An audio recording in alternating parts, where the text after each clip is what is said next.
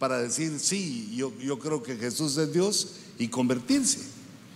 Pero aposento alto fue el nombre que se le da en la escritura, aquel lugar donde se reunieron eh, los primeros 120 discípulos de Jesús, que al orar, empezaron a orar y descendió el Espíritu Santo que cambió prácticamente el panorama mundial.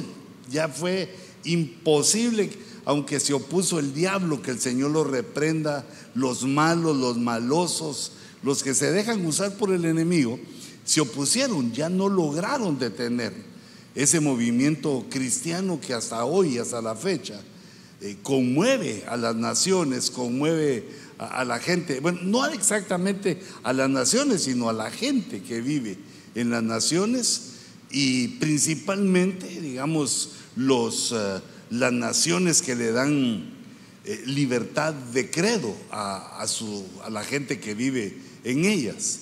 Pero sin embargo también, aunque no den libertad, el, deseo de conocer el Evangelio, el deseo de conocer a Dios, eh, hace que arriesguen su vida la gente. Eh, gente que sabe que es prohibido hacerlo y lo hace. Se esconden, se meten bajo eh, la tierra, se esconden, pero no dejan de buscar a Dios ni aún bajo pena de muerte. Y pastores, son los testimonios, de pastores y también ovejas dispuestas a morir por amor a Cristo. Pero esto no es, eh, diríamos, eso no es lo que, eh, no es todo, sino que nosotros vemos en la escritura que el primero que edificó altos aposentos fue Dios. Él se edificó como en el cielo como había en el cielo, que es un santuario no hecho de manos.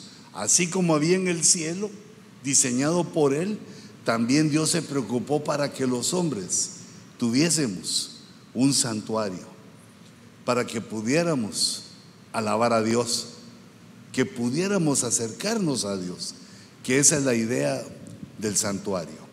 Padre, en el nombre de Jesús, te damos gracias, Señor, por tu bondad. Gracias, Señor, porque vamos terminando este mes precioso y nosotros en quietud y confianza, esperando tus obras maravillosas, lo sobrenatural en nuestra vida. Y también, Señor, que nos ayudes y nos prosperes para terminar aquel santuario que tú nos has obsequiado. Gracias Señor por todas tus bondades. Gracias por todo lo que nos das. Y gracias Señor por tu palabra y por la comunión esta noche. Te ruego Señor que traigas el consuelo a nuestra alma, que traigas Señor la fuerza, la firmeza, la estabilidad, tanto emocional como espiritual, para que podamos servirte con devoción. En el nombre de Jesús recibimos, Señor, tu unción, tu sabiduría, tu entendimiento, la revelación de los misterios y grandezas que tú has guardado para nosotros. En el nombre de Jesús.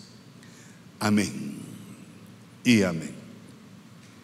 En el Salmo 104 y a partir del verso 3 empieza el Señor de una manera como poema, un poema poderoso que, eh, bueno, como es, es un poema, no lo, no lo podemos tomar literal, que fue una de las formas maravillosas en que Dios quiso tratar con nosotros, eh, dándonos a nuestro entendimiento, a nuestro intelecto, la posibilidad de entender eh, cosas ocultas. Y así nos dio el entendimiento, pues también como cuando una mujer escucha el poema de su amado, pues más o menos se entiende, ¿verdad? Tal vez no entendió todo, pero sí entendió que la quería de él, que le estaba diciendo algo bonito. Y, de la misma manera la iglesia, así entiende la poesía de la escritura, entendiendo que en el amor de Dios nos está diciendo cosas eh, preciosas, sabias, y que también nosotros tengamos el entendimiento que no somos los primeros en venir a hacer las cosas, no somos los primeros que hacemos santuarios, no somos los que los primeros que edificamos, no somos los primeros que le pedimos, sino que Dios se ha glorificado por siglos y siglos sin fin, eh, por civilizaciones, culturas, creaciones. Dios es exaltado en todo lugar de su universo o de su multiverso, de todo lo que Él creó, Dios es siempre exaltado.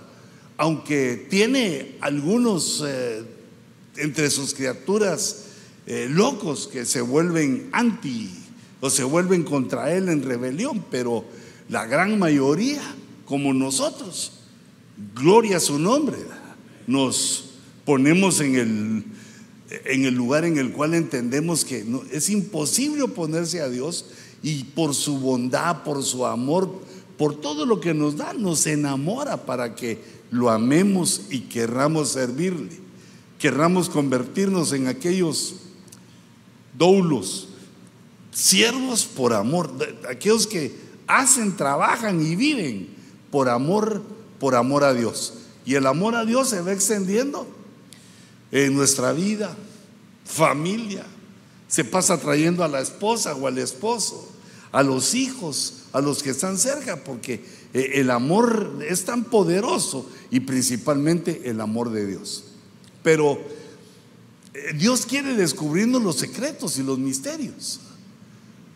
Y entonces en el Salmo 104 y en el verso 3 nos empieza a decir que él ya ha edificado, ya ha edificado altos aposentos.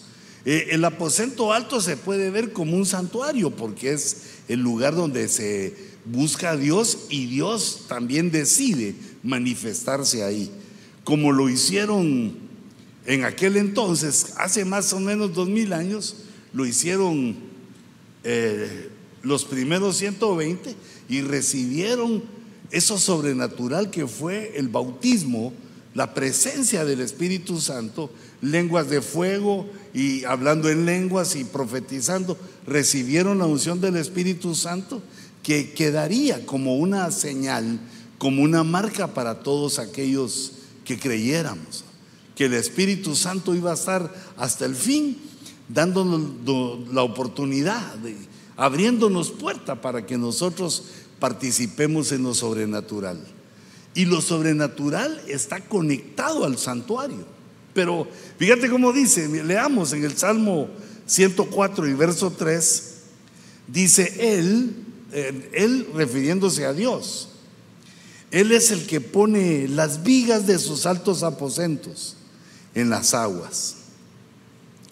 Es una construcción un poco rara, porque si nosotros ponemos vigas en las aguas, se hunden.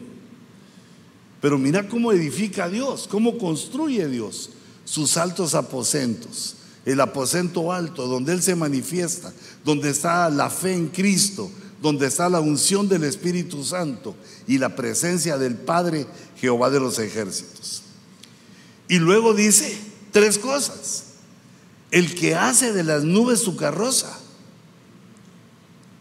La segunda, el que anda sobre las alas del viento. Y la tercera, que hace de los vientos sus mensajeros y de las llamas de fuego sus ministros. Eh, porque ahí está hablando de un santuario que él le ha puesto como nombre el aposento alto. Es un santuario que él construyó. Y, nosotros sabemos que las vigas son aquellos, eh, aquellas maderas o aquellos, aquel metal que sostiene los techos. Lo que sostiene el techo para que los que estén en el santuario, los que adoren, los que oigan eh, la palabra, la voz de Dios, todos aquellos que estén interesados en vivir eso espiritual, pues eh, necesitan una cobertura, un techo, que no les caiga la intemperie, si hay frío o hay calor, sino que estén cubiertos. Pero resulta que en ese caso nos habla que esos santuarios vivientes, esos santuarios celestes, tienen este diseño, que lo que sostiene, las vigas que sostiene, están en las aguas. Y las aguas en escritura tipifican primeramente la palabra de Dios. El agua tipifica la palabra de... Puede tener otros significados, pero eh, en este caso tipifica la palabra. ¿Cuál es lo que sostiene? ¿Cuál es el elemento que sostiene en un santuario eh, el techo? Lo que va a cubrir a la gente. La viga. Las vigas de la iglesia, lo que sostiene, digamos, el templo espiritual. No podríamos hacer eso con el templo literal, con las paredes y el techo literal, sino que aquí está hablando en poesía cómo es que una casa, cómo es que una edificación humana empieza a tener el sentido de santuario. Y es que esto es importante eh, para nosotros, hijitos, porque vamos rumbo a nuestro nuevo santuario. Entonces tenemos que saber qué es lo que Dios espera de nosotros, cómo lo edificó Dios y qué es lo que espera de nosotros que sigamos perseverando en Él y que vayamos alcanzando nuevos niveles de santidad, nuevos cambios en nuestra vida, que no son cambios hechos por la voluntad, sino que por el Espíritu. No son hechos por la carne, por lo humano, sino por el Espíritu. Porque sabemos perfectamente que por la fuerza humana no se puede lograr eso. No se puede cambiar por la fuerza humana. Lo que puede hacer la fuerza humana es decidirse, tener la voluntad de enfrentarse, tener la voluntad de, hacer las cosas, de tener nuevo conocimiento, tener nuevas actitudes, nuevas cosas. Porque el conocimiento de la palabra nos va dando una certeza, una estabilidad eh, dentro de nuestro ser que nosotros ni cuenta nos damos. Porque, digamos, la, conciencia, eh, ese elemento que tenemos en nuestra vida, nuestra conciencia se va fortaleciendo conforme el conocimiento. mira cómo es la palabra, es conciencia, conciencia. Y la ciencia se refiere a un conocimiento, pero no al conocimiento humano solamente, sino que al conocimiento divino, al conocimiento de la moral, al conocimiento de las cosas de Dios. Ese conocimiento nos va dando un fuerte, una fuerte conciencia que en parte protege, cuida, ayuda al espíritu humano que Dios nos ha dado. Imagínate ese espíritu con su conciencia siempre alerta, dándole los nuevos conocimientos o, ayudándolo en el nuevo conocimiento y el Espíritu Santo también conectado a nuestro espíritu por la, fe en Cristo Jesús. Entonces las vigas de, una, de un santuario, las vigas de un lugar como ese aposento alto, donde Dios se va a manifestar, donde Él está dispuesto a manifestarse y aún nos va guiando para que se pueda manifestar o Él se cumpla lo que Él desea para manifestarse, a pesar de nuestra incredulidad. Porque muchas personas, digamos, no desarrollan sus dones porque no creen. Como que hay una dificultad en creer esto, que Dios puede usarnos a nosotros con los dones proféticos que Dios puede utilizarnos a nosotros para hablar en lenguas y que lo que Él quiere es que seamos llenos del Espíritu, como sucedió en el aposento alto. No se puede edificar un santuario si el Espíritu Santo no está presente, porque el santuario nos habla de santidad. Entonces, ¿cómo se ponen las vigas? ¿Cómo se le da la altura a ese aposento alto? Se pone sobre las aguas y las aguas tipifican la palabra. Y también las aguas significa gente. Según Apocalipsis 17, las muchas aguas tipifican lenguas, naciones, pero no lenguas de hablar en lenguas, sino diferentes naciones con diferente lenguaje que tipifican aguas. Gente, la gente y la palabra, es decir, nosotros los convertidos. Y esa retroalimentación que Dios nos da con su palabra hace que pongamos las vigas del techo que va a sostener el santuario donde adoremos. es en ese lugar donde Dios dice, el que hace de las nubes su carroza. Las nubes tipifican ministros, ministerios apostólicos. En esa nave que Dios utiliza, su carroza, eh, es decir, utiliza a los apóstoles y a los ministros para deslizarse, para dirigirse, para llegar. Claro, es un decir poético porque Dios está en todas partes y en todo momento. Pero Él hace mención acá que va a llegar a ese aposento alto, ahí donde se está construyendo, donde, donde se está buscando ese toque con Dios, ahí va a llegar Él por medio de sus nubes apostólicas. Y también nos habla de, de los vientos, que Él como que vuela en las alas de los vientos. Y esa palabra viento es ruah, que también significa espíritu. Quiere decir en menos que en los aposentos altos que Dios certifica en nuestro tiempo tienen que tener este diseño. Ministerios, ministerios apostólicos, aunque no todos sean apóstoles, pero ministerios apostólicos, porque la iglesia se basa en la palabra apostólica. No, solo se basa, sino se sostiene.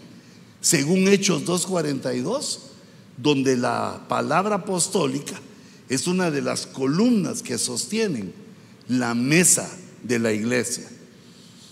Entonces esas son las nubes, las nubes donde el Señor se desliza y se mueve para bendecirnos a cada uno porque cada uno de nosotros tiene diferente necesidad, diferente nivel de todo. Somos tan diferentes, parecidos, pero tan diferentes. Entonces Dios nos alcanza con sus nubes, Dios nos alcanza con las alas del Ruah, con las alas del Espíritu Santo, llegando hasta nuestro espíritu. Y de ahí cierra eh, este verso que hace de los vientos sus mensajeros. Podrían ser estos mensajeros los otros cuatro ministerios primarios. Porque viento es espíritu, Espíritu Santo, Ruah, hace mensajeros, los que traen el mensaje del cielo para nosotros, que es el conocimiento de la escritura. Y también de las llamas de fuego, ministros. ¿Por qué llamas de fuego? ¿Acaso no fue en Pentecostés, en ese primer aposento alto humano, donde descendieron como llamas de fuego sobre la cabeza de los primeros cristianos? Pero no era una llama literal. Tal vez se vio así, se sintió así. No era una llama literal, sino que lo que estaba diciendo es el Espíritu Santo dentro de los humanos, como nunca antes había pasado. Entonces Dios, hermanos, nos da ese diseño, como diciendo, bueno, yo hice así este santuario, que lo llamo mi aposento alto. Ahora les voy a poner a ustedes que hagan el santuario. Nos da un privilegio a nosotros. Él ya lo hizo. Los ángeles se hicieron en el tercer cielo, hicieron su eh, aposento alto o su santuario. Y ahora nos toca a los humanos hacer nuestros santuarios hasta que Él regrese a la tierra. Le toca a la iglesia hasta que ocurra el arpazo o el rapto. Ay, ahorita que estamos nosotros eh, eh, trabajando para eh, nuestro santuario, yo cuando oro no me había dado cuenta que le digo, Señor, tardate un poquito más para que estrenemos nuestro santuario. Pero ya cuando me pongo consciente digo, no, no, ven Señor Jesús apresúrate, ahí dejamos el santuario a ver qué, qué hacen los que se queden. Se los dejamos heredado a los que se queden o a los que regresen. Entonces, después de que Dios muestra cómo hace Él, cómo pone sus vigas, cómo el rual, las carrozas, los ministros, nos habla en poesía cómo Él diseñó su santuario, algo sobrenatural. Ahora nos dice en Éxodo 25, 8, hagan un santuario para mí. Ya, ese es el esfuerzo humano. Que hagan un santuario para mí. Pero Señor, ¿para qué? Para que yo habite para que yo habite entre, entre ustedes. Es decir, que el santuario donde buscamos santidad es el lugar donde Dios va a venir. Se va a encontrar con nosotros en cada servicio y ayudándonos en ese proceso que Dios tiene con cada uno de nosotros, mejorándonos cada vez. deberíamos de ser así. Cada servicio, todos deberíamos de mejorar, eh, digamos, en el conocimiento de la palabra y en el deseo de nuestro corazón de actuar de una manera que le agrade a Dios. Entonces la orden fue dada, pero eh, eh, en lo que agarramos, primero Dios nos dijo, yo así lo hice, así puse mis vigas en las aguas, así lo hice. Ahora hagan ustedes para que yo, yo habite, yo habite. No dice que venga de vez en cuando, yo habite, quiere decir donde Él va a estar siempre. Va a estar en el área de niños mientras nuestros hijitos aprenden. Va a estar en, todas las áreas, con los servidores allá afuera, en toda, y también con nosotros aquí adentro, con todos. Porque esta, este diseño de santuario es para que Dios habite con nosotros. Esto tiene unas estupendas bendiciones, lindas, maravillosas, pero también tiene grandes responsabilidades.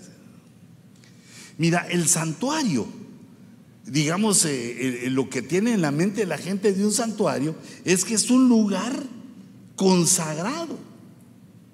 Es un lugar consagrado. Y reconocido como santo. Bueno, este es el año del reconocimiento. Y reconocido el lugar como el lugar de santidad donde está asociado a eventos sobrenaturales.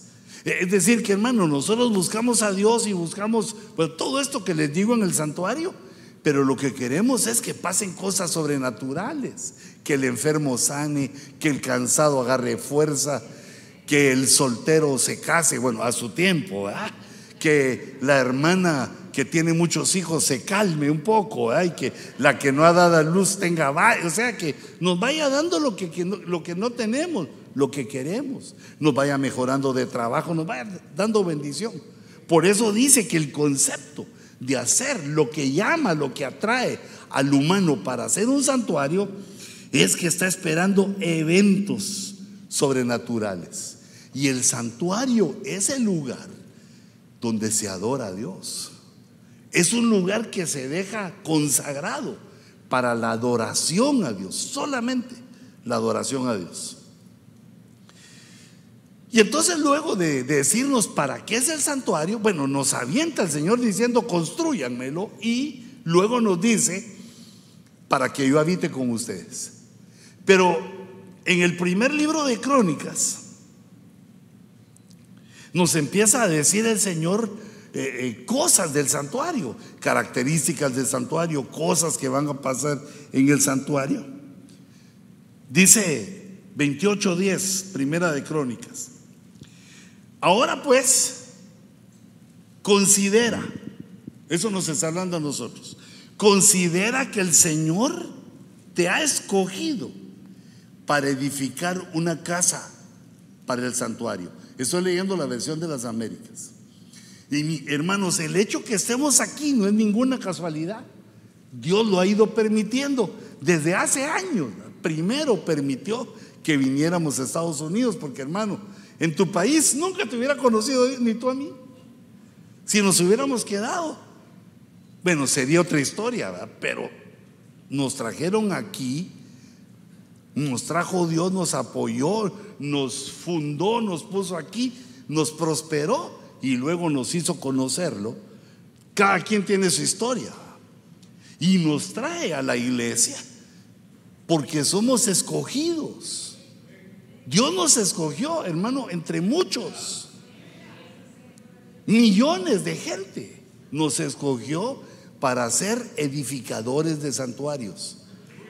Porque ese no va a ser el último que edifiquemos. Entonces ahora dice, considera. Ya tenemos la orden de construirlo y ya estamos en camino. Ahora considera que el Señor te ha escogido para edificar una casa y esa casa convertirla en santuario. Y entonces ese verso termina diciendo, esfuérzate y hazla. En esto el Señor me estaba hablando del equilibrio, de la quietud y la confianza. Porque así hemos actuado hasta hoy. Bueno, y hay que seguir en quietud y confianza. Pero ahora me decía, sí, pero esfuérzate y hazla. Porque el esfuerzo no es para el hombre. El esfuerzo no es para nadie, sino que, que la casa que Dios nos ha dado la convirtamos en un santuario con nuestras propias manos. Esta es una cosa que con la prosperidad se olvida, porque la prosperidad de la iglesia hace que tenga, digamos, la congregación el dinero suficiente para que lo hagan otros. Pero entonces ahí nos perdemos ese privilegio. Eh, son, digamos, momentos en que los cristianos no consideran ese privilegio que Dios nos ha dado, escogido, porque hermano, estás aquí tú y ¿por qué no otro?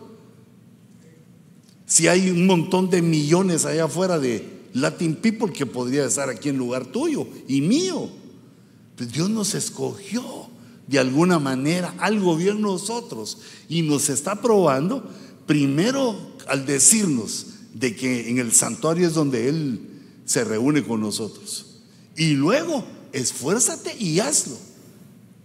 Mira, pero qué tremendo cuando Dios dice eso, porque si Dios dice, esfuérzate y hazlo, quiere decir que no nos vamos a quedar a la mitad, ni al 90%, ni al 99%, sino que nos está diciendo, hazlo, quiere decir que Él proféticamente, Dios nos está diciendo, lo vas a terminar y lo vas a dejar nítido. Porque es para Él, con lo mejor. Digamos, los hebreos cuando hicieron el primer santuario fue el de Moisés. Fue el que Dios vio cómo era. No se inventó Moisés cómo poner, sino que lo llevaron y le mostraron el modelo el modelo del santuario, el modelo de ese aposento alto. Y entonces, al frente de Moisés de Israel, hicieron el tabernáculo que se le llamó, pues con el nombre humano, el tabernáculo de Moisés. Pero ese con el tiempo quedó en desuso. Los mismos hebreos lo dejaron en desuso hasta que vino Salomón y edificó aquel templo, aquel templo maravilloso que fue una de las maravillas del mundo antiguo y, que fue también destruido. Porque hacer el, eh, digamos, el santuario trae una gran bendición, pero también una gran responsabilidad. La bendición y la responsabilidad de la alegría. Entonces, yo quiero trasladarte ese sentimiento que Dios me dio de que nos eligió nos eligió para hacer un santuario. Cada quien, eh, digamos, cada quien como puede. Por ejemplo, yo me estaba eh, enterando de la milicia santa de mujeres que fue y le dieron una barrida. Si hubiera sido su marido, lo dejan sin dinero. Pero como era el templo, quedó hermoso. Es decir, todavía no está al 100, pero ya se le dio otra cara. Es que el polvo como que arruina un poco. Pero digamos, ¿quién mira eso? Bueno, a mí si no me lo cuentan, yo no lo sé. Tampoco sé aquellos que han llegado toda la semana y, para tener el templo como ya va quedando, hermanos. Ya se le mira el, vení para acá. Pues tiene que tener eso, tiene que quedar hermoso. Eh, digamos, Salomón lo que buscó y lo que hizo con todas las ofrendas que le dieron los hebreos es que lo recubrió de oro, recubrió de oro los pisos, las paredes. O sea que hizo una, una joya, llevaron piedras preciosas, o sea que todo aquello era lo mejor de lo mejor, lo más caro eh, en metales, oro, plata, bronce. Y el diseño divino pero uno de los diseños o parte del diseño maravilloso que tenía el de Salomón es que las piedras que utilizaron para construir las paredes fueron hechas en cantera. Es decir, de la cantera sacaban las rocas y ahí los artesanos empezaban a dejarla bien rectecita y pulidita con las medidas que se les pedía, de ocho codos, de cinco codos, de varias alturas. Pero lo tremendo, lo que resalta la Biblia es que lo hacían en la cantera, en la cantera se abrían, se hacían las piedras para que no se oyera ruido de martillo en el santuario. Pero eso no lo podríamos hacer nosotros, sino que tiene una figura para que no haya murmuraciones entre nosotros mientras estamos haciendo el santuario. Porque si hacemos una cosa que le agrada a Dios, pues no hagamos otra que no le agrada a Dios, sino que démosle gracias al Señor por la gente que, digamos, su, le gusta eso, le gusta eso, lo quiere hacer y lo hacen de una manera especial, maravillosa. Entonces, hermanos, ¿cómo, cómo se llega al santuario? ¿Cómo se hace, eh, digamos, para, estamos en este lugar ahorita, ¿cómo se hace para que lleguemos al santuario? Eso está en el Salmo 68 y verso 24. Y creo que debemos prepararnos para hacerlo así nosotros. Mira, cuando inauguremos, nos vamos a echar una, para el Señor va, una fiesta de siete días. Yo ya me estoy, ya le estoy hablando a los apóstoles, a, los más. Démosle una ofrenda de palmas al Señor.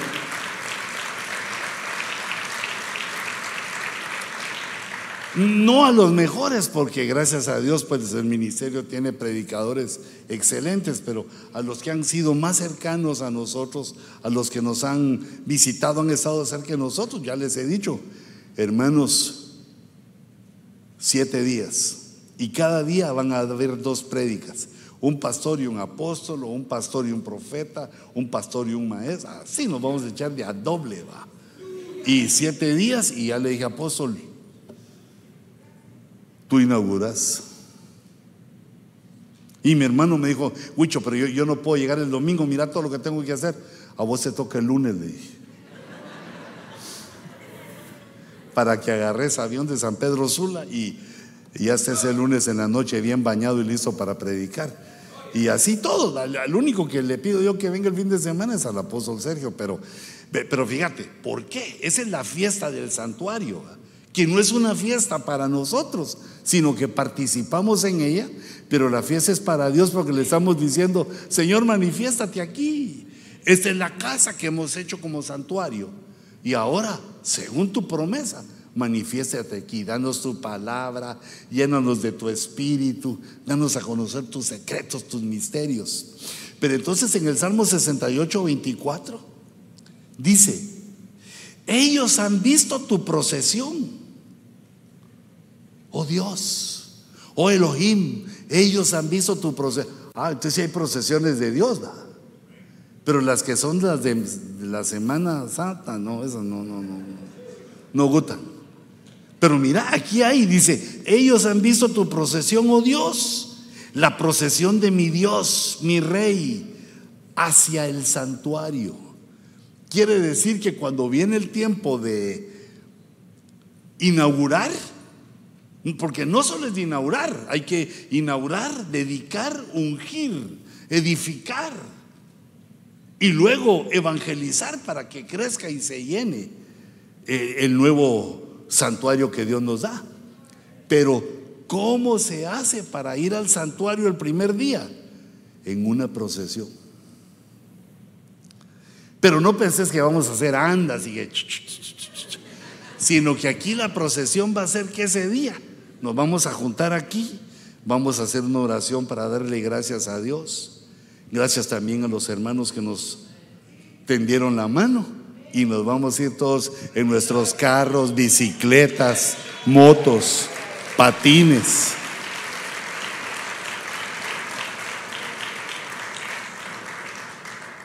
Porque es que así es como dice la Biblia.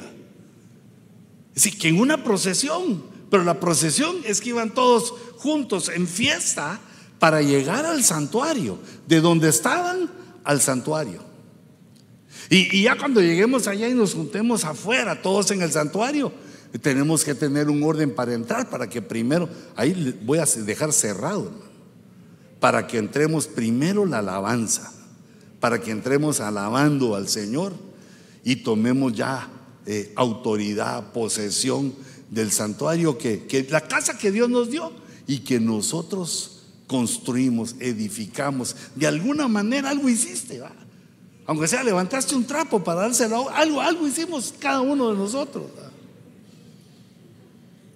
Y eso nos va a llevar a tener un santuario maravilloso. Pero siempre recordad esto, no a nosotros, oh Jehová.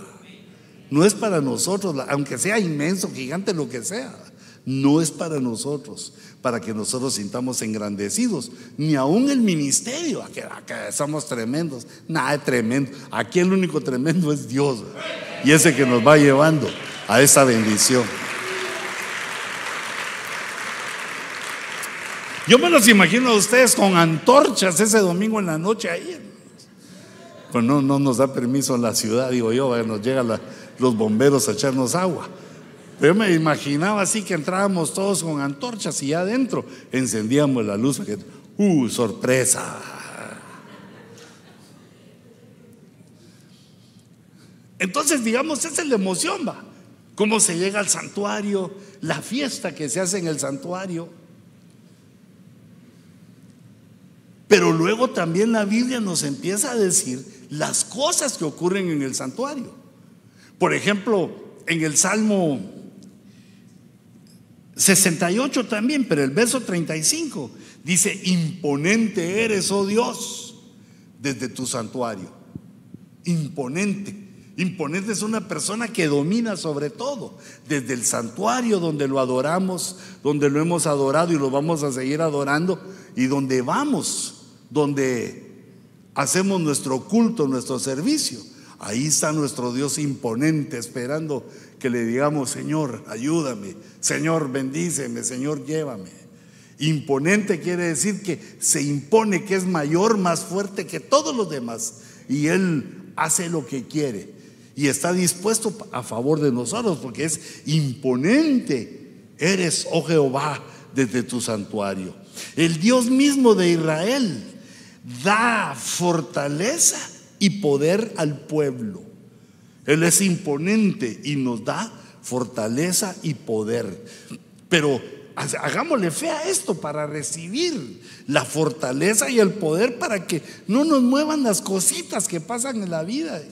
Que seamos fortalecidos por Dios para que no nos muevan las pequeñeces de la vida. Pero dice fortaleza y poder. Y el poder es esa, esa fuerza que hace que uno haga. Hay algo invisible en el humano cuando Dios le da poder para que pueda hacer cosas. No utilices solamente eh, eh, tu poder para lo espiritual, sino que esa enseñanza y eso que nos da Dios para hacer cosas, lo debemos de llevar al trabajo, a la familia, a todos lados. La Biblia claramente dice que los que se ponen a edificar el santuario. Les viene un espíritu de sabiduría para hacer cosas hermosas, porque Dios mismo quiere que su casa quede eh, maravillosa. Por ejemplo, en el santuario de Salomón, eh, dice la escritura que las paredes pusieron palmeras, dibujos de palmeras y leones. Ah, no, no, no, no eran querubines. Pero ellos los hicieron con rostro de león. Bueno, según los pintan, ¿va? porque yo no estuve ahí. No vas a pensar que soy tan viejito que estuve ahí. ¿va? Y yo tenía eso en mi mente, ¿va? y me imaginé que habían dibujado pues las palmeras ahí en la pared, pero cuando eh, estoy viendo el templo de Salomón en 3D, que me lo encontré ahí, jugueteando con la computadora, empiezo a ver cómo era, hermano, y lo que ponen ahí, hermoso. No era una palmera ahí hecha hacia la mano, no era una cosa bien linda. Porque es que Dios es el que le da a, cualquier persona, le da la sabiduría para hacer las cosas lindas, que lo necesitas también para tu trabajo. para cuando hagas cosas en tu trabajo, destaques. Por eso hay que creer que Dios es que es imponente desde su santuario porque le da fortaleza y poder a su pueblo. El poder para hacer cosas, el poder para resolver problemas, el poder de la creatividad, de la imaginación, el poder para ser mejor que los impiotes esos que están a tu lado. No, no ahorita, ahorita no, sino en tu trabajo. Ah, ya los estoy maltratando, dije.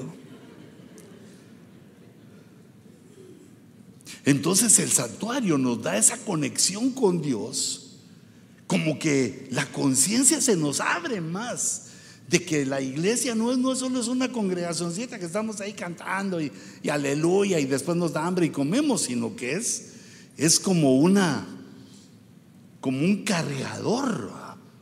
Cuando se nos acaba la fortaleza, influye en nosotros, nos fortalece. Pero sobre todo lo que toca mi corazón es que nos da poder. Cuando vi cómo pensaron ellos cómo hacer las paredes, se miraban unas paredes hermosas, unos dibujos de palmeras, de botón de flor, lindo, todo lindo. Entonces, imponente eres, oh Dios, desde tu santuario. El Dios mismo de Israel da fortaleza y poder al pueblo. Bendito sea Dios. Y de ahí empecé a ver eh, en los salmos principalmente características del santuario. Porque Dios lo que quiere, lo que va a querer es que nos enamoremos del santuario. Claro, no lo vamos a poner antes que Dios, ¿verdad? Pero uno se enamora de la casa donde se encuentra con su papá.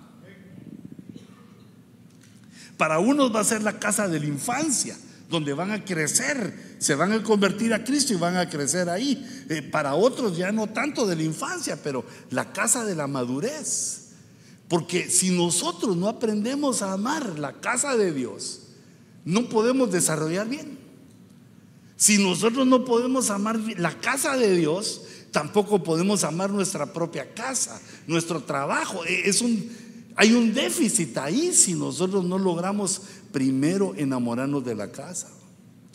Por eso, digamos, cuando uno, eh, digamos, llega a los baños de la iglesia y ve que alguien escribió en la pared, uno dice, oh, hay, hay uno que no ama la casa. Aunque a mí de bravo me recuerdo lo que una maestra me enseñó cuando estaba así pequeñín en la escuela. Porque me eché esa, me agarró pintando en el, en el pupitre. Y me dijo, Ponce, me dijo. Y yo, ¿qué? ¿Y ahora qué hice? Va? No solo su mamá es maestra aquí en esta escuela. Y usted mire lo que está haciendo. Una obra de arte. Yo no le dije, ¿va? pero pensé, una obra de arte estoy haciendo aquí con mi pluma. Y me dijo, ¿no sabe usted que el que pinta pared y mesa demuestra su bajeza?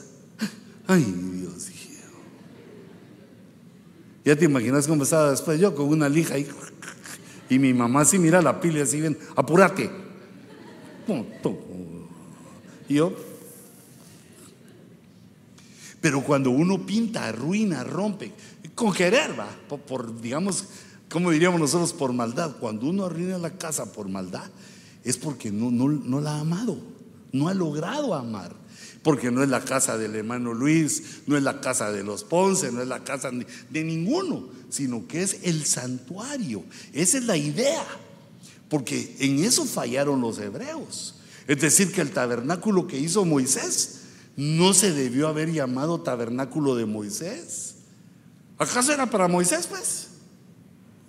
Yo me imagino que ellos lo pusieron porque Moisés trajo la revelación. Y, y luego el templo de Salomón para mí que hubiera quedado más bonito templo de Jehová de los ejércitos. Templo de Jehová. Pero al Salomón, se lo agarran ahí que. Entonces, digamos, no debemos equivocarnos. Por eso ves que nosotros, eh, digamos, hemos sido enseñados y el nombre de la iglesia dice Iglesia de Cristo.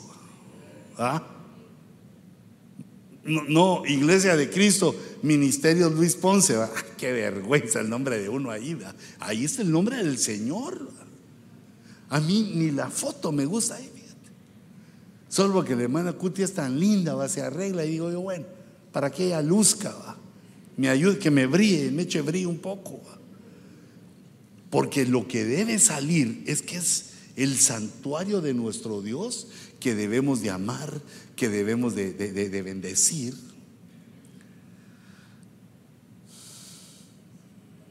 Y fíjate que a mí se me ocurre algo. Mm, estas galletas están un poco más altas que las nuestras. Fíjate que se me ocurre hacerte una proposición. Ya, un poquito más adelante, porque ahorita tengo aquello que se me casa la hija. Siento como que no me calienta bien el sol. Ahí sí que se me hace vida lo que dicen los mexicanos, hermano, que siento que no me calienta el sol. Miro a Frankie, no sé si besarlo o trancasearlo. Pero creo que él me trancasearía a mí, pero pero fíjate que yo lo que, lo que yo quiero sugerirte y te lo quiero dejar en, el, en tu corazón es que compremos una silla cada uno. Pero, o sea, que reunamos para que compremos una silla cada uno, o si querés dos o tres, pero digamos lo mínimo, una cada uno, para que compremos unas igualitas, que sean todas igualitas. Y vea, porque nuestras blanquitas ya están un poco trancaseaditas y como 15 años de trabajo han tenido las pobres, ¿verdad? Pero eh, para que nuestro santuario, yo creo que sí va a valer la pena que sean nuevas las sillas.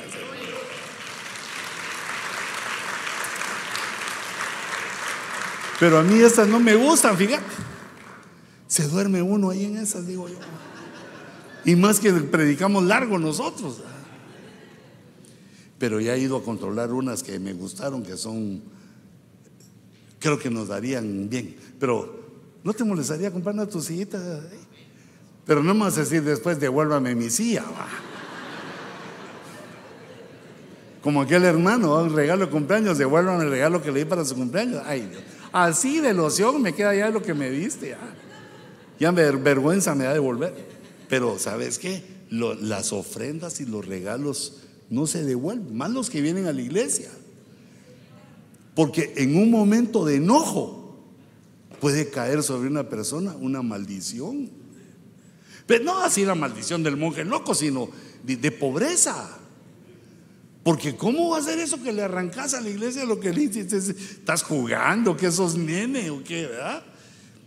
Se puede meter uno a problemas serios con el Señor. Pero como cuando uno está bravo no hace caso de eso.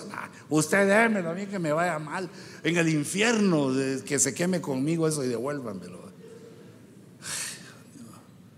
Dan ganas de que se vayan al infierno, pero uno se aguanta, no hermanito, lo que dice, cruz y calavera. Ya lo ofrendamos al Señor. E, esa es la idea de la ofrenda, que se consuma la edificación de un santuario es para conocer a Dios de una manera más cercana. Nos va Dios abriendo la mente para encontrarnos con el, el Dios gigantesco, poderoso que nos llamó, que nos trajo. Y el cual le podemos decir con alegría, Señor, yo puse, yo puse mi parte. Yo puse mi parte. Y el Señor, ¿y qué parte pusiste? No, pues yo ayudé al que no ayudó, entonces entre los dos ayudamos. No, pero aquí no hay eso. pero fíjate, quisiera adelantar un poquito con esto porque, bueno, esa es la belleza. Dice el Salmo 96, 6, gloria y majestad están delante de él, poder y hermosura en su santuario. Son las cosas deleitables con que nos da, que nos da el Señor. Así te contemplaba en el santuario, dice el Salmo 63 y verso 2. Así te contemplaba en el santuario para ver tu poder y tu gloria. La gloria es la fama, el honor. Ese, esa reputación extraordinaria que tiene Dios con su poder lo que le da gloria. Es glorioso. También en el santuario Dios nos hace entender cosas profundas. Y esa es una pregunta que yo oigo en un montón de gente, pero un montón de gente que me pregunta. Me dicen, hermano, mire, pero ¿por qué? ¿Por qué prosperan aquellos? Bueno, tú, yo creo que tú sí ya te la sabes esa respuesta. ¿Por qué prosperan los malos? Se mueren los buenos y sanan los malos, los malignos, los que hacen trampa. ¿Por qué? Porque e, esa, mala idea es como que como que uno dijera que Dios no se da cuenta o que se le pasa por alto a Dios. ¿Por qué prosperan los malos? Aquellos hacen trampa bajo la mesa y el dinero les alcanza y se compran carros y se compran y, y se hacen adinerados. Y así estaba David, fíjate. David decía, pero Señor, yo te sirvo. ¿Cómo me persigue la gente? Hablan mal de mí. Ahí está Saúl que me quiere matar. Tienen como mil soldados siguiéndome. Y, yo hasta le he pedido perdón, le he dicho, le, he dicho, Padre mío, así le decía Saúl, Padre mío, ¿por qué persigues a una pulga? Imagínate qué humilladota la de David. Como quien dice, yo soy la pulga y tú sos el perro, tú, tú deberías de irte, alejarte de mí. Si soy chiquitito, soy como una pulga, por favor no me persigas. Y él decía, pero qué bien le va Saúl, con su traje, en su caballo, con su traje de rey y su espadota bien brillante. Y aquel otro pobre viviendo como guerrillero, no tenía almohada ahí en, en la piedra, acostaba la cabeza. ¿Por qué le va mal a los buenos y le va bien a los impíos? Ese es una es un pensamiento que le hace creer a muchos que no hay Dios y que Dios es injusto y que Dios no se preocupa, pero lo que quieren es que uno pierda su fe, que no hay Dios. Pero dice David que él, cuando entró al santuario, entendió, fíjate. Qué lindo es cuando uno entiende, como que se le enciende una luz y mira claro. Él entendió en el santuario. El santuario Dios nos trae, nos explica con su palabra, nos abre, nos abre nuevas puertas de entendimiento, líneas de pensamiento que antes nunca teníamos. Y entonces dice David, ah, aquí entendí eso. Ya sé, estos impíos prosperan, pero es por poco tiempo. En cambio, a mí, aunque me vaya mal, me espera la gloria, me espera el reino eterno, me espera las bendiciones de Dios en el cielo. Y esas son para siempre. Ahí entendió que lo que se miraba bien en la tierra era porque esto no es permanente, esto es pasajero. Y te das cuenta que así nos pasa también.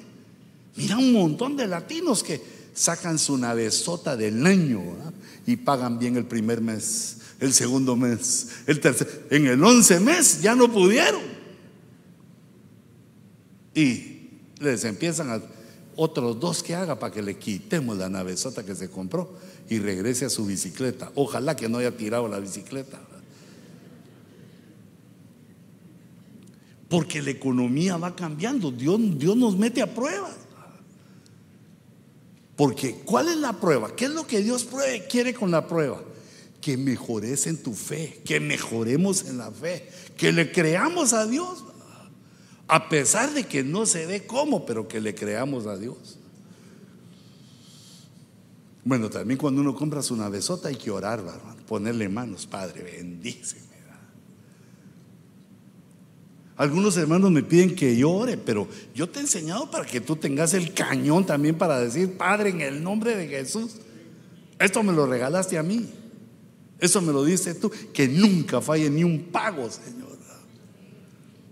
Que nunca me falte gasolina, que siempre tenga yo para echar. Así le hago a la manguera para que le entre.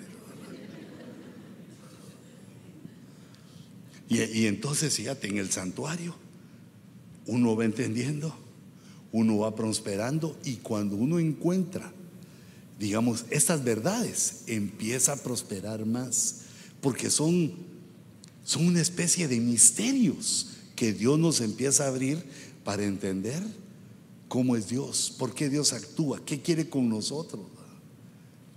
¿Por qué? Imagínate que Dios bendijera a todos los que se convirtieran. ninguno se quedaría sin Cristo. Porque todos los interesadotes, hasta como aquel, va que de rodillas, estoy caminando un kilómetro de rodillas, Señor, para que me des billete o algo. Imagínate un kilómetro de rodillas. Es una cosa que hasta sangran. Queriendo ofrecer, digamos, no lo entiende, queriendo ofrecer por su sufrimiento que Dios les dé algo. ¿Y quién les ha dicho que así es? Si lo que Dios quiere es que tengamos un entendimiento de cómo es Él, para que nos prospere. No es de que suframos. Ya solo con lo que tenemos ya es algo sufrido. Los errores que hemos cometido en el pasado y, nos viene las, nos pasan las facturas del Señor en el presente. Esos sufrimientos que tenemos son temporales y son consecuencias de errores. Y entonces, ¿qué hace Dios? Nos empieza a enseñar en su santuario para que no cometamos los mismos errores, por lo menos otros errores, pero no los mismos. ¿O te gustan los mismos? No, hombre, eso hasta el Señor me reveló que hasta Vicente Fernández cuando canta el rey sabe que no hay que tropezar en la misma piedra. Yo digo, pero si lo sabe esto, ¿cómo no lo vamos a saber nosotros? Entonces, como atentas, vamos encontrando qué es lo que Dios quiere, cómo es que Dios se agrada, cómo es que mejora toda nuestra situación.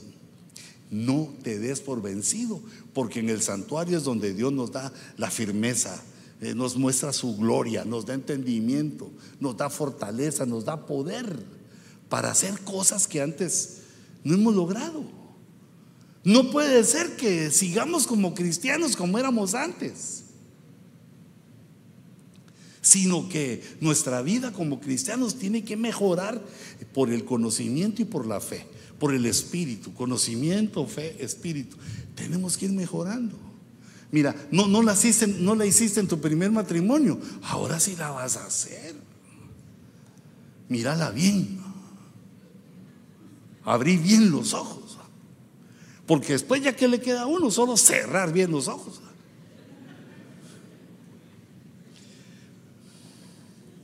Dios ha hablado en su santuario, dice el Salmo 108 me alegraré, repartiré a Siquem y mediré el valle de Sucot. Judá vino a ser su santuario, Israel su dominio. Eh, pero Dios ha hablado. Judá es la alabanza.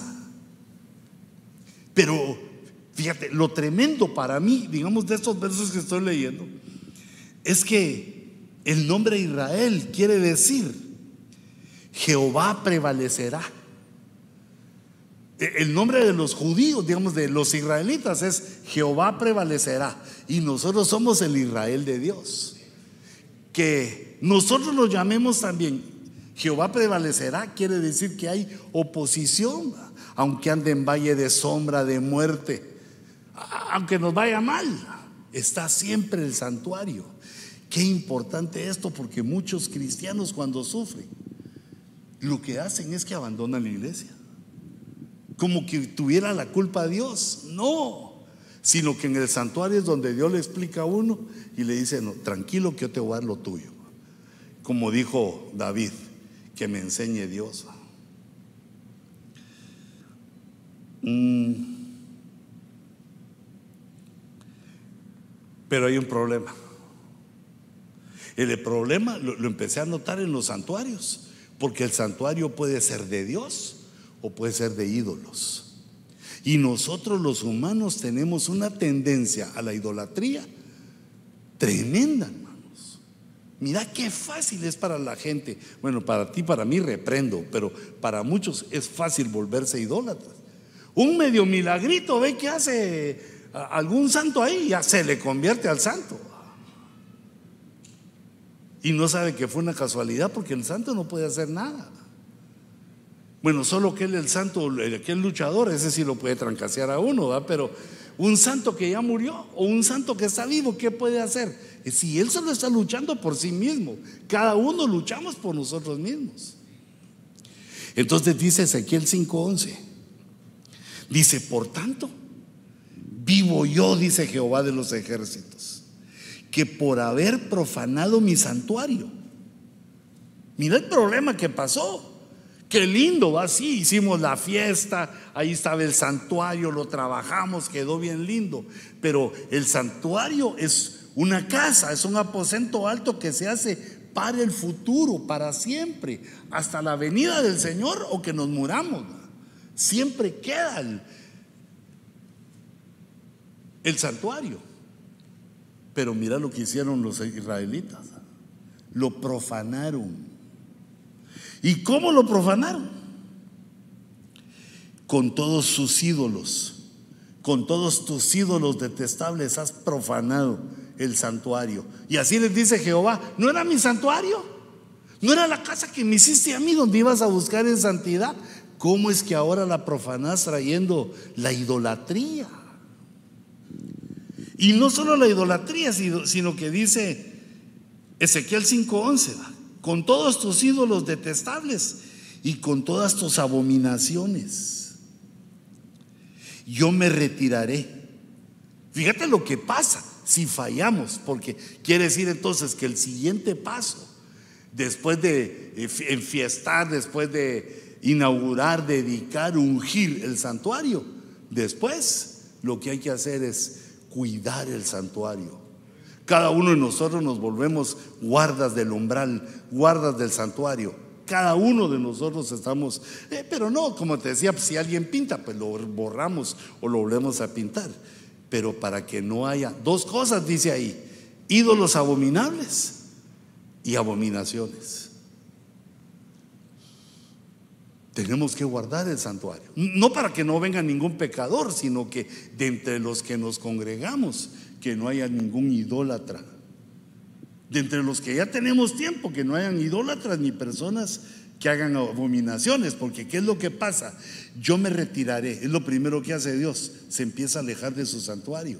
Si no queremos eso, todo el trabajo, toda la, la visión, lo que Dios nos da es para que Dios esté más cerca de nosotros. Pero aquí dice, aquí dice, con, yo me retiraré primero. Y luego dice, mi ojo no tendrá piedad. La profanación del santuario trae sufrimiento. Mi ojo no tendrá piedad y tampoco perdonaré. Ya cuando se ha hecho el mal, querer, Señor, por favor, perdóname. Ya no, no perdonaré. Así como Dios nos da, así como Dios, como Dios nos bendice, también nos da una gran responsabilidad de que cuidemos no solo la casa, sino nuestra propia vida, porque la casa no puede profanarse sola, ni que alguien venga y la quiera profanar, sino que los que profanamos somos los que vivimos en la casa. ¿Qué dice? Mi ojo no tendrá piedad y tampoco perdonaré.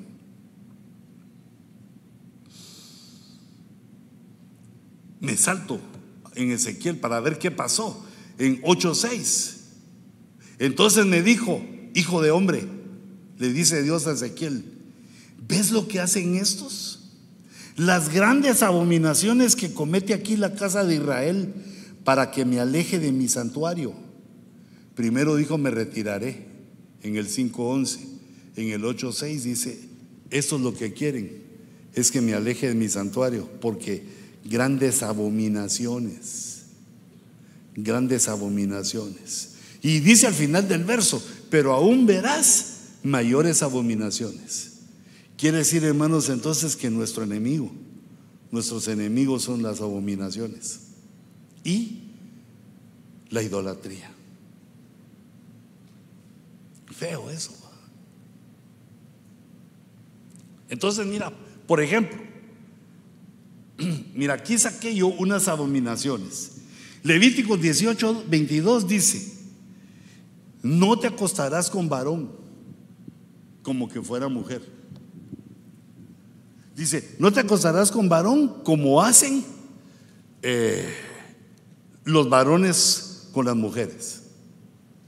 Entonces quiere decir ahí, el homosexualismo es una abominación. No te acostarás con varón es una abominación. ¿Cómo empieza a degradarse? Y fíjate que lo traigo a, colación porque muchas iglesias han aceptado eso. Y muchas personas que han cambiado su sexo, que se llaman trans, bueno, se dicen ellos los trans, quieren que la, la sociedad los reciba como lo que no son. Quieren que los hombres se enamoren de, de ellos o de ellas, ¿cómo se dirá? Que los traten como que fueran mujer. Y uno, hermano, uno no puede dejar de ser lo que es, aunque lo operen a uno. Bueno, yo reprendo al diablo por ti y por mí, va. Pero mira, de todos modos, los problemas del hombre van a ser con la próstata. Y la mujer no, no tiene, aunque se vuelva hombre, no, no se puede volver, sino aunque la operen para que ella sienta que se hizo trans, que era mujer y se convirtió en hombre. No, no, siempre uno sigue siendo lo que es. Pero date cuenta que todo esto es una abominación. No las personas, sino que ese pecado. Si nosotros encontramos una persona, el Señor nos la pone, le damos testimonio y se quiere arrepentir, la recibimos. Pero el pecado de homosexualismo y toda esa variedad es una abominación para Jehová. Por eso, hijito, ama a tu mujercita, vos. Linda.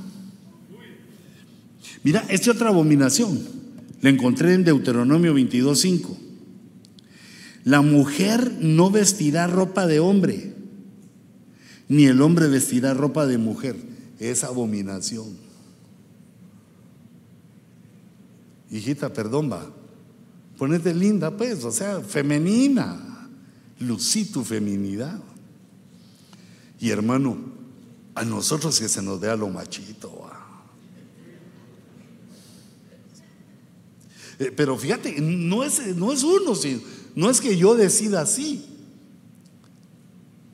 sino que son lineamientos morales que nos da el Señor en su palabra para que no cometamos abominaciones. Pero esas abominaciones sí están muy cardíacas entre nosotros. Pero mira esta, Deuteronomio 25 y 16. Todo el que comete injusticia es abominación. Para Dios una injusticia la tomo como abominación. ¿Y qué es lo que va manchando el santuario? Las abominaciones. O sea que, hijitos, hay que, hay que hacer lo que es justo. Mira, hijita, si alguno, tú que sos soltera,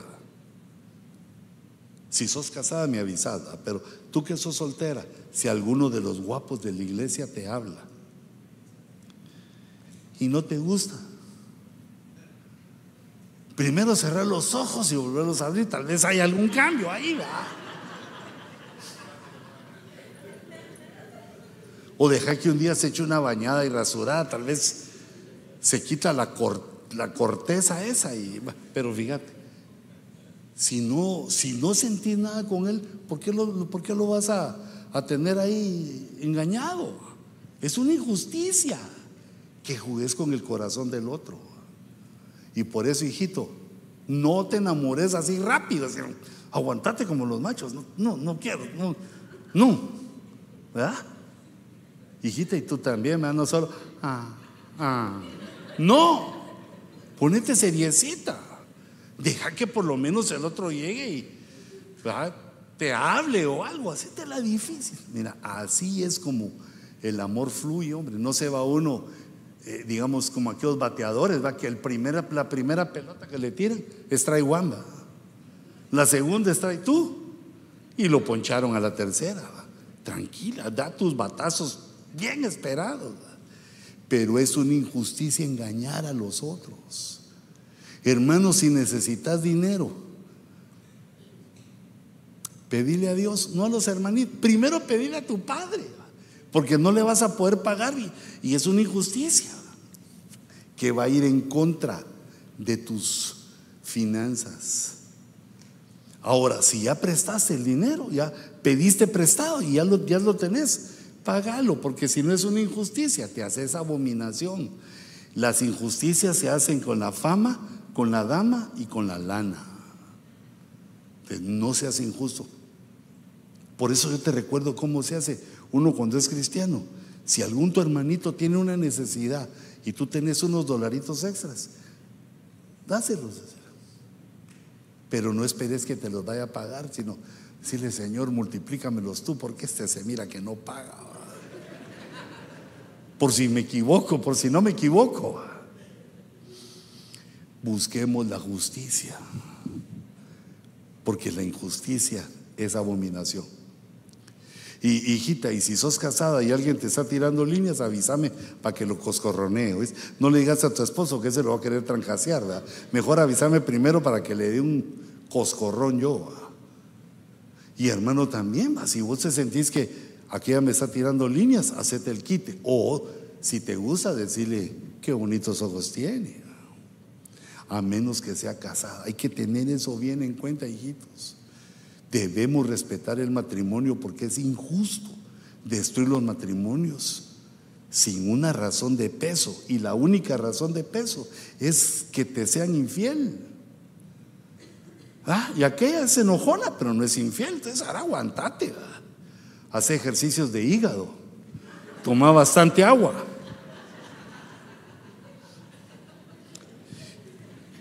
Pero fíjate que me encontré otro verso que dice en Proverbios 6:16, dice, seis cosas hay que odia Jehová y siete son abominación.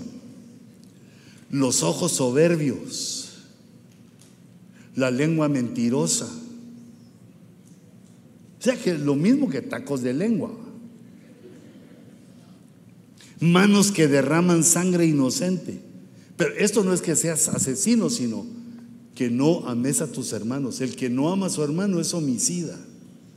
Tiene manos que derraman sangre. Un corazón que maquina planes perversos. El corazón es el intelecto, hijito. No dejes que tu intelecto se vaya planificando cosas malas para manipular, para que caigan engaños la gente, para que hayan trampas. Porque Dios te está dando sabiduría al estar en su santuario. Pero no debemos usar la sabiduría para mal, porque si no es el corazón, el intelecto que maquina planes perversos.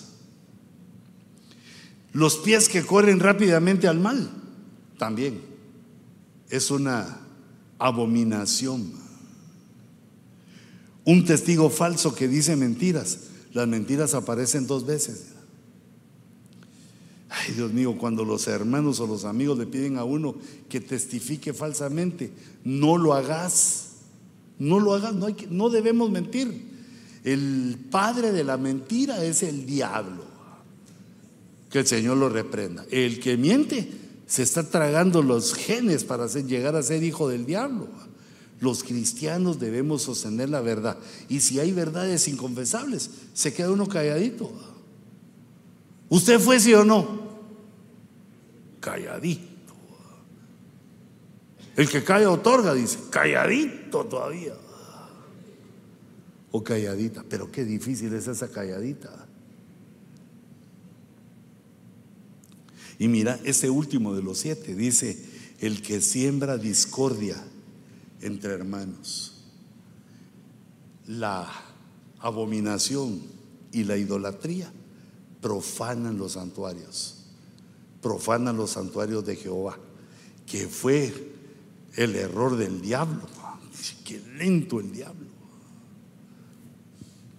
Entonces dice la escritura que ya Dios decidió, ahí está en Ezequiel, Dios ya, Dios ya había decidido que les iba a venir mal, se iba a alejar de su, de su santuario, porque estaban haciendo esas dos cosas, abominaciones y también idolatría. Y entonces, Ezequiel 9:6, viene la ejecución, la consecuencia de la ejecución. Dice, matad a viejos, jóvenes, doncellas y mujeres, hasta el exterminio. Pero no toquéis a ningunos, a ninguno, sobre quien esté la señal de la tau, sobre quien esté la señal de la letra Tau, la letra T. Comenzaréis por mi santuario. Mira por dónde empieza la, la matanza. Matada a viejos, a jóvenes, mujeres, todos los que profanaron mi santuario. Solo mira que no haya ninguno que tenga la letra Tau. La letra Tau es eh, la palabra de Dios en nuestra mente, que nos sella. Comenzaréis por mi santuario. Y comenzaron pues con los ancianos que estaban delante del templo.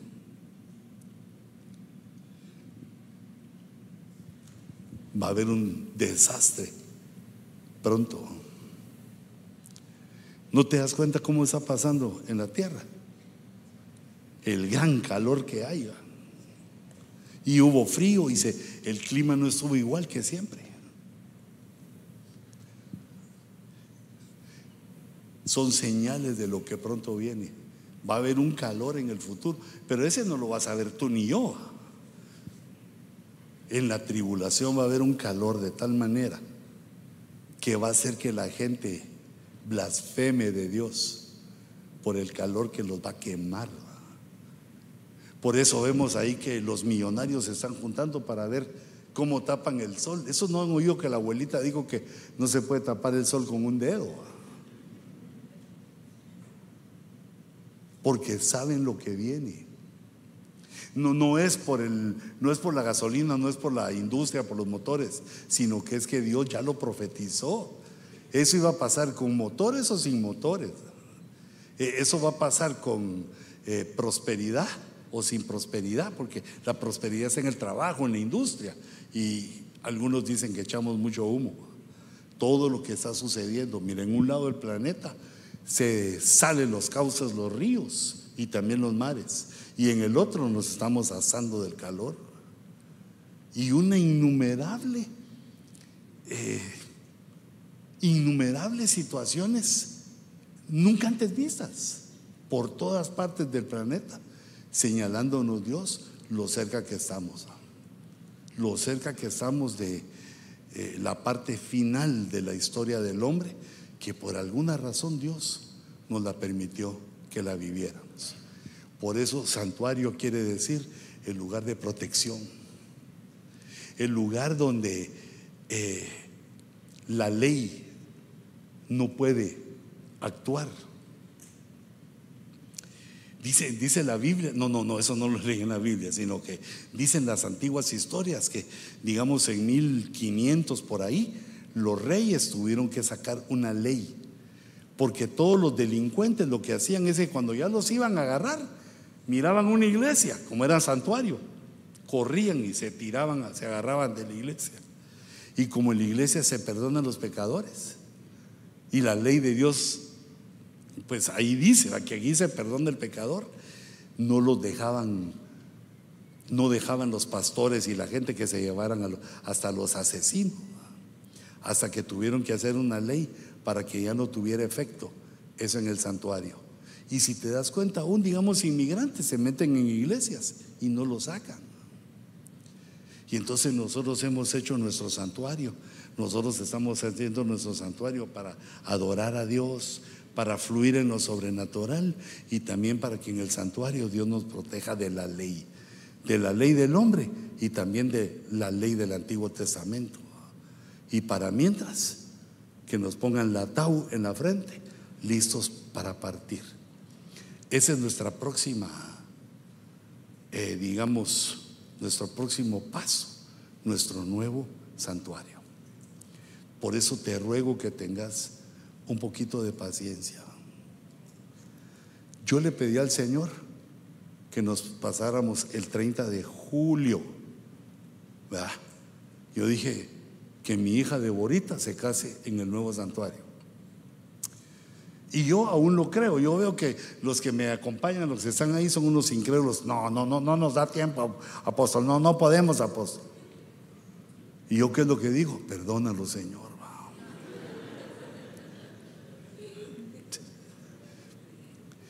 Porque, ¿acaso Dios no es poderoso para hacer? Yo digo que lleguen ángeles y en la noche arreglan el piso. ¿Por qué ángeles? Con un angelito que llegara nos arregla todo el piso. Ah, yo, yo quiero seguir creyendo en lo sobrenatural hasta que el apóstol esté aquí y le tenga que decir, nos vamos a la Silvan. o silbamos en Granada Gil. Una, pero más o menos vamos a quedar. Pero no nos podemos rendir antes de tiempo, sino hacerle a Dios la fe. Porque no nos han dado la ocupancia. ¿Ah? Todavía no hay baños. Pero ¿acaso Dios no lo puede hacer en los días que faltan?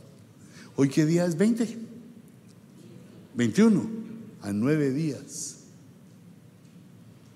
Había un gran ejército contra Israel y a un ángel mandó Dios y mandó y mató 180 mil. No sé qué eran esos, pero no eran filisteos, eran de los feos. 180 mil en una noche. Entonces yo digo, Señor, primero nos juntamos aquí y si está listo y podemos, hacemos la procesión para nuestra nueva casa.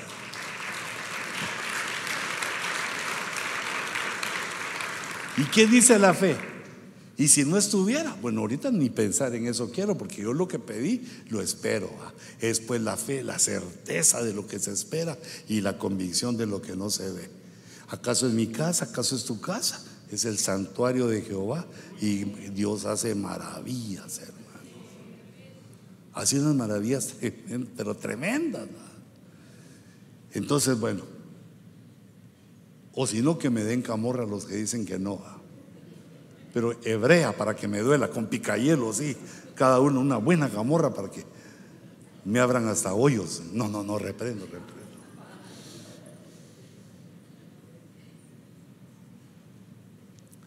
Ese es el sentido de un santuario. Lo que Dios nos ha puesto a hacer. Yo, te tomo así en cuenta porque te veo aquí. Ya tenemos dos meses fuera, tres, mayo, junio y julio. Y si tienen razón los de poca fe, agosto todavía. Entonces, como no les creo a eso, yo le quiero creer a Dios. Ponete de pie un momentito. El santuario que vamos a guardar de toda idolatría y toda abominación. No seamos injustos, hijito. No engañes a tu, a tu prójimo. Es que algunos creen que ser inteligentes puede engañar a los otros. No, eso te manda la pobreza, tarde o temprano. Pero el fiel, Dios siempre disfruta a los fieles, a los que lo adoran en su santuario. Cierra tus ojitos. Padre Celestial, Tú que eres el Dios del santuario. Tú que escuchas las palabras de los tuyos, de tu pueblo. Tú nos has llamado a esta bendición. Tú nos has guiado. Has enviado tu ángel delante de nosotros. Y nos has dado la orden en quietud y confianza. En quietud y confianza. Fortalece nuestras manos, Señor. Cuídanos de enfermedades, de accidentes. Yo desautorizo toda obra diabólica contra los que moran en tu santuario. Señor, impide que se pierdan finanzas, que hay enfermedad, que haya dolencias entre nosotros. Guárdanos con tu salud, con tu poder. Dale ese poder a las manos de tu pueblo para que salgan cosas creativas, poderosas de sus manos en su trabajo, aún en la obra de sus manos en la casa. Que nuestras manos sepan dar juntamente con nuestros labios la caricia, el consuelo. Que podamos dar, Señor, palabras que levanten a los nuestros, que los fortalezcan. Por eso venimos al Dios del santuario, Jehová de los ejércitos, para pedirte que nos ayudes con nuestro santuario. Mira, Señor, en nuestra humildad, en nuestras pequeñeces, en las insignificancias con que comenzamos, conforme a tu palabra, que la insignificancia de nuestros comienzos se conviertan en cosas excelentes en el futuro. Nosotros lo creemos, Señor, porque en ti confiamos. Nosotros nos atrevemos a invocar tu nombre, porque tú, Señor, eres nuestro Dios. Jehová de los ejércitos, eres nuestro Padre. Gracias, Señor, por Jesús, nuestro Salvador. Llénanos ahora de tu espíritu. Fortalece nuestras manos para que la semana siguiente sigamos en pos del trabajo para terminar el santuario que nos has dado. Señor, levanta tu mano poderosa y actúa, Señor, de una manera sobrenatural. Que salgan los permisos, que se apresura. Ponle carga a los que trabajan, a los que están, Señor, a cargo de las distintas áreas que estamos arreglando. Ponle carga en su corazón para que termine. Señor, excepto a los nuestros, porque tú me has dado testimonio de que su trabajo es excelente, sin hora, entregados totalmente a ti. Míralo, Señor, y págales conforme a las grandezas de tu misericordia. Míralo, Señor, y bendícelos a sus familias, a sus posesiones. Y yo, Señor, confiando en ti y reconociendo que tú eres nuestro Dios y haremos como tú digas que haramos, que hagamos. Obedeceremos en lo que tú digas, Señor, el tiempo que tú quieras hacerlo y el tiempo que pongas en nuestro corazón. Pero te pedimos un milagro poderoso. Porque de hoy en ocho días, Señor, tendremos la visita del apóstol Sergio y de otras personas que vienen a disfrutar nuestra bendición si es tu voluntad. Señor, inauguramos. Si es tu voluntad, arrancamos. Nos atrevemos a pedírtelo, porque tú eres nuestro Dios. ¿Y a quién iremos? ¿A quién le pediremos? ¿Delante de quién derramaremos nuestras lágrimas? Si solo tú, Señor eres nuestro Dios. Señor, bendigo a tu pueblo. En la espera de tus maravillas, bendigo a tu pueblo. Y te ruego, Señor, que nos lleves en tu paz, en tu gracia, en tu misericordia. Llévanos, Señor, bajo tu cuidado, para que no hayan accidentes automovilísticos, ni accidentes en el trabajo, ni ningún tipo de accidentes. Sosténnos, Señor. Sosténnos y cuídanos. Confunde los planes adversos del enemigo. Yo envío, Señor, a tu pueblo en tu paz. Recibe los envíos, Señor, en quietud y confianza en el nombre de Jesús. En el nombre de Cristo. Recibe. Recibe esa certeza de ese cuidado que Dios tiene contigo. Y de que habremos de ver cosas sobrenaturales. Gracias, Señor. Gracias, Padre.